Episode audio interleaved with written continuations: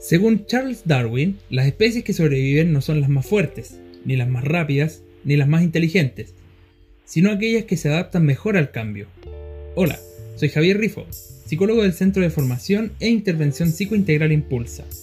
En este nuevo video vamos a ahondar en la herramienta que se ha vuelto insigne durante el tiempo que llevamos de pandemia,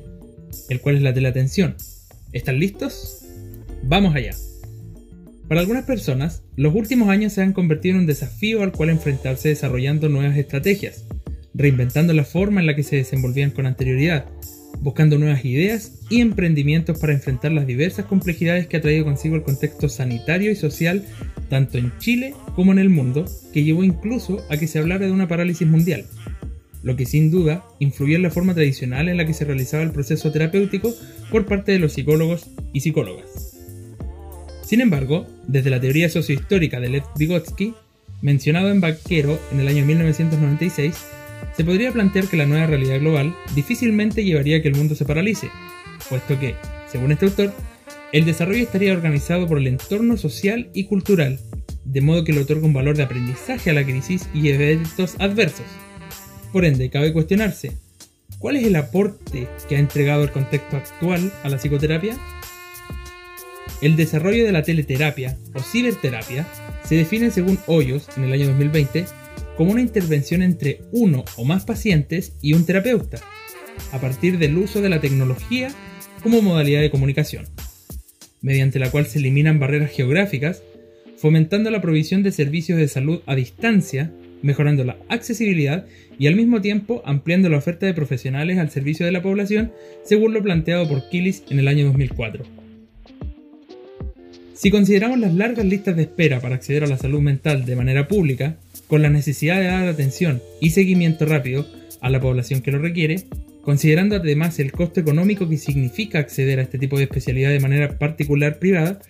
la teleatención viene a dar una respuesta rápida, en la que se reducen costos, además de brindar la seguridad de no exponerse a las aglomeraciones. Marcías y Valero, en el año 2018 por ejemplo, establecen que la prevalencia de problemas psicológicos a nivel europeo tienen un coste anual de aproximadamente 118 mil billones de euros, mientras que en el caso de España, las cifras alcanzan cerca de 5 mil millones de euros, con lo cual se han buscado nuevas estrategias para disminuir las listas de espera mediante el mejoramiento en la accesibilidad y eficacia de la psicoterapia mediante los canales digitales, que ofrecen una atención más rápida y fluida a los problemas psicológicos que presenta la población. Claro, te estarás preguntando seguramente, ¿es igual de eficaz una terapia realizada a través de una pantalla? La respuesta es que sí. De la Torre y Cebrián, en el año 2018, señalaron que ante problemas psicológicos tales como depresión, ansiedad, trastornos obsesivos compulsivos, trastornos de estrés postraumático, insomnio, entre otros, la teleterapia aporta resultados favorables en cuanto a la eficacia de estos procesos llevados a cabo de manera digital, con lo cual señalan que la psicoterapia online y la psicoterapia tradicional tendrían niveles de eficacia similares, aunque en algunos casos la teleterapia mostró mayores niveles de eficacia debido a la eliminación de ciertas barreras que se mencionaron anteriormente aunque estos mismos autores señalan la necesidad de preparación por parte de los psicólogos, además de asegurarse de que el consultante tenga las herramientas necesarias para llevar a cabo una sesión de manera digital. Espero que este video te ayude a aclarar las dudas que pudieras haber tenido respecto a la psicoterapia mediante canales digitales,